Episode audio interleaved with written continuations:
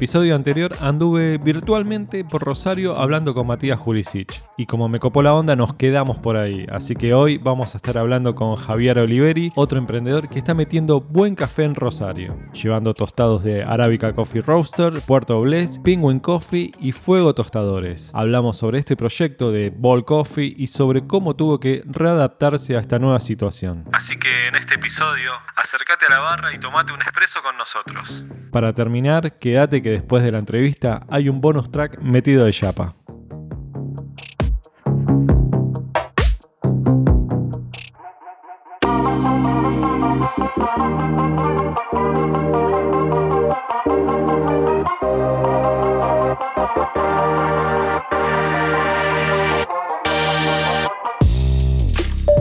Pregunta que le hacemos a todos los que pasan por este podcast. ¿Quién sos y en dónde estás grabando esta entrevista?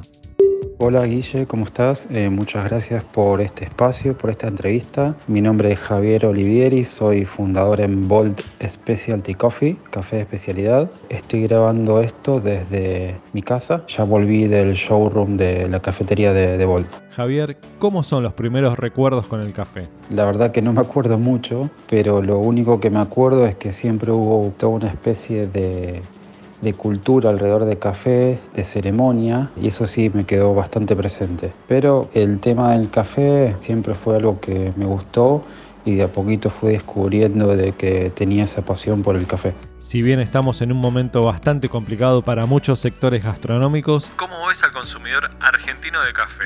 Al consumidor argentino de café veo que poco a poco va va mejorando, va descubriendo el café de especialidad, que es otro mundo nuevo, se va animando a probar cosas nuevas, aunque bueno, siempre hay un porcentaje parcial que se queda con lo que tiene pero confío en que eso va a ir cambiando poco a poco, que el consumidor se está haciendo más experto en lo que consume y cada vez busca mejorar esa parte. ¿Cómo pensás que va a ser ese mismo consumidor post pandemia? Desde Ball Coffee tuvieron que reinventarse y comenzar este proyecto con algo que es muy tentador para todos los consumidores de café, que son las suscripciones. Pienso que post pandemia esto va a incrementar, o sea, el café en la misma pandemia no se ha dejado de consumir. De hecho, las estadísticas dicen que el consumo siguió exactamente igual. Eso es muy bueno para la industria del café, quiere decir que hay un potencial gigante y creo que eh, se, va, se va a seguir incrementando eso. Desde Volt Specialty Coffee tuvimos que reinventarnos en el sentido de que nosotros le dimos mucho, mucho enfoque de negocio a una nueva unidad que es la de las suscripciones. Nosotros queríamos llevar el café de especialidad a cada una de las casas, enseñando, capacitando, ofreciendo el mejor servicio y ofreciendo el mejor café.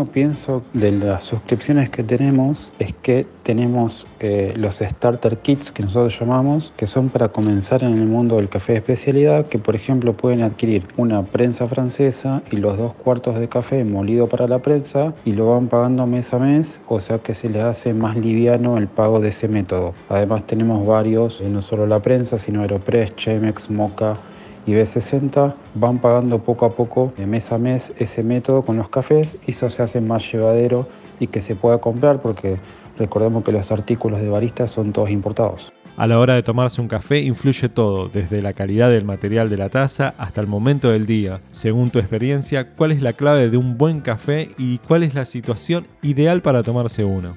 Por lo menos mis cuatro momentos favoritos para disfrutar de un café son a la mañana para arrancar con energía, después de comer para hacer mejor la digestión y no dormirme y, seguir con energía, eh, a la tarde tipo 6, 5, 6 de la tarde como para cortar el día y después eh, a veces a la noche, generalmente más eh, tirando a viernes o fines de semana.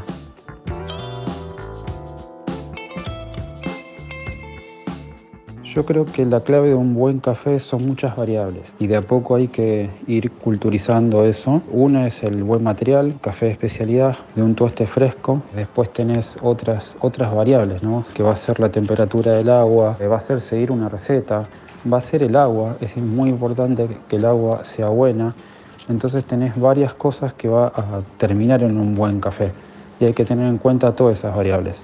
Desde hace unos episodios atrás en el podcast abrimos este debate que con esto de la tercera ola del café se habla mucho del café de especialidad, de los estándares, de los métodos. ¿No te parece que a veces tendríamos que relajarnos más y buscar simplemente un café rico, un método simple y disfrutarlo más? Pareciera que desde el café de especialidad al café torrado no hubiera otras opciones en el medio. A veces me cansa que estén hablando de cafés muy complejos cuando todavía se sigue consumiendo café de baja calidad.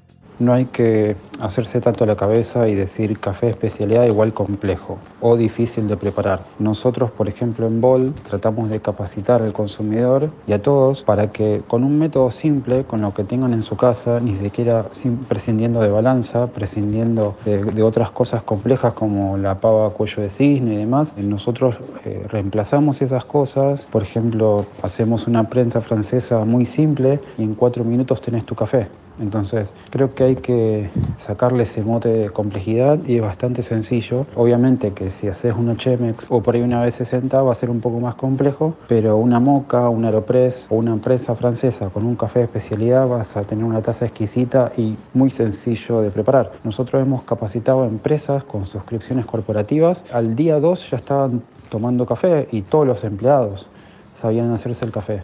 Son 30 empleados y estaban tomando el café, entonces es como que rompimos ese mito se les viene un trabajo bastante difícil que es llevar café de especialidad a nuevos consumidores de Rosario. Suscripciones mensuales, los videos que están haciendo suman mucho para enseñar las diferentes preparaciones con el café. ¿Cómo estás viendo al consumidor de café en Rosario? ¿Qué se viene a futuro para Ball Coffee? Rosario es una plaza que el café de especialidad está un poco recién empezando y bueno, como todo eso que, recién empieza lleva su tiempo, eh, hay que hacer mucha escuela, educar, capacitar y nosotros estamos abiertos a eso. En Ball sigo con el, mismo entusiasmo, capacitando a la gente. Cada vez nos llega personas que no conocen el café de especialidad y le ponemos a explicar desde el principio porque nos gusta, porque nos apasiona y le damos a probar el café y les encanta y descubren ese mundo.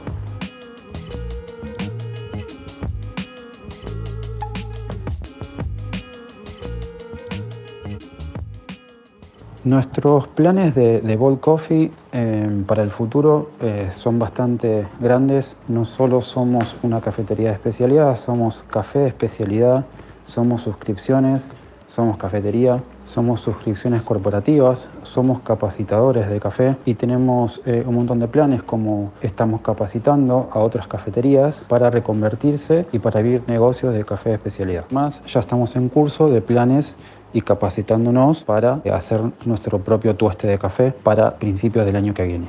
Ya estamos cerrando la nota. ¿Qué le podés decir a todos los amantes y no amantes del café que están escuchando Bloom Podcast? ¿Qué les puedo decir a los amantes del café? Que lo sigan queriendo, que sigan probando nuevas cosas y son tan apasionados del café que intenten seguir culturizando esta bebida, que intenten abrir, abrir negocios si, si es posible y si les gusta obviamente. Y bueno, que sigan aprendiendo. Y para los que no son amantes del café, por ahí les gusta el té u otra bebida, que prueben el café de especialidad que eh, puede tener algo especial para ellos. Muchas gracias Javier por estar en este episodio de Bloom Podcast. Espero pronto poder estar visitándolos allá en Rosario y que puedan abrir este proyecto cafetero con toda la mejor vibra. Muchas gracias a vos, Guille, por esta nota, por abrir este espacio y te esperamos cuando quieras. Te recordamos que abrimos nuestro showroom acá en Rosario para degustar café, para los suscriptores, para hacer catas en lo posible con la mínima cantidad de gente permitida. Y bueno, en www.bold.coffee puedes encontrar toda la información nuestra, cursos y suscripciones. Así que te mando un gran abrazo.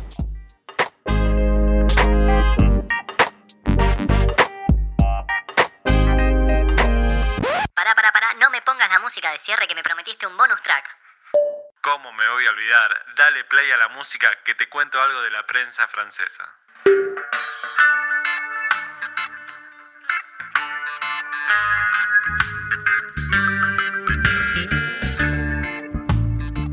La prensa francesa se ha convertido en uno de los métodos más recurrentes a la hora de utilizar café de especialidad. Y es por eso que este método cafetero, llamado émbolo también, ha tenido diferentes patentes y nombres a lo largo de toda su historia. El primer diseño de esta preparación fue patentado en 1852 por los franceses Meyer y Delforge. Creo que se pronuncia así. Este primer diseño no cerraba la tapa por completo, por más que tenía una malla metálica para filtrar, y se escapaba el café por todos lados, así que no fue originalmente el diseño que se conoce hoy por hoy. La primera patente de una prensa francesa, similar a la que conocemos actualmente, fue realizada por dos italianos muy bichos, uno era Tilio Calimani y Giulio Moneta, en 1929. Ahí ya se arma quilombo, pero si querés más bardo, te comento que el diseño más popular fue patentado por el suizo Faliero Bondanini en 1958, el cual fue conocido en Francia y fue fabricado bajo el nombre de Chambord. La popularidad de Chambord en Francia fue lo que le dio a la cafetera su identidad francesa. Luego Bondanini comercializó el Chambord en el mercado del Reino Unido como la cafetera clásica. Más tarde la empresa Bodum se convirtió en el distribuidor de Chambord en Dinamarca y compró los derechos de su nombre y los de la empresa. Pero bueno, el drama no termina ahí, los dueños originales y los desacuerdos legales han provocado competencias por el control de los mercados fuera de Europa y ciertos problemas por las patentes de los diseños.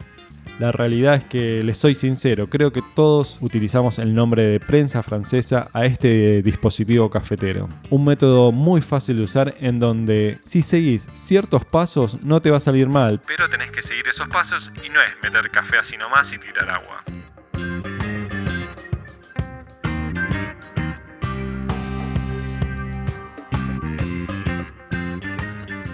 Ahora vamos a la parte de qué tipo de café me sale en la prensa francesa. Aclaremos que es un método de inversión completa con un filtro de malla metálica. Nos va a dar una extracción viscosa con mucho cuerpo y un incremento en la textura debido a que la mayoría de los aceites quedan en la extracción del café. Si tu paladar es muy delicado, te aviso que si no te gusta la sensación arenosa en el café, entonces probablemente la prensa no es para vos. Así que antes de comprarla, averigua si algún conocido la tiene o te la pueden prestar. Y la probás antes de comprar.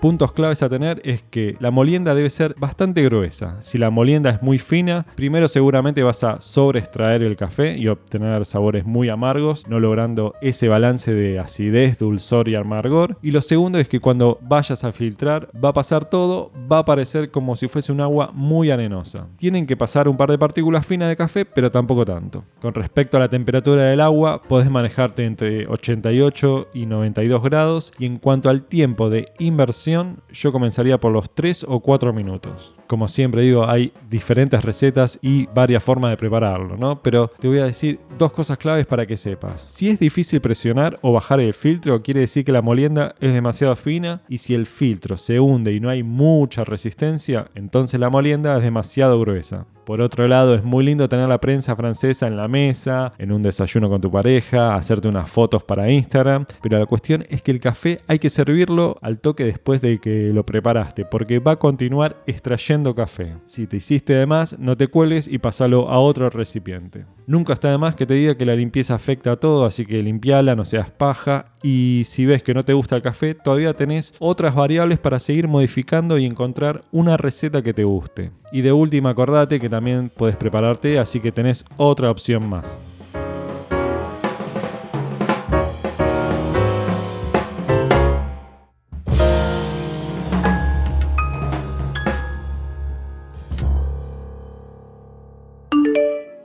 Bloom Podcast. Bloom, Podcast. Podés escuchar este y todos los episodios en Epox, Spotify y YouTube. Y nos podés seguir en arroba hola corchete para estar más informado de cuando sale alguno nuevo.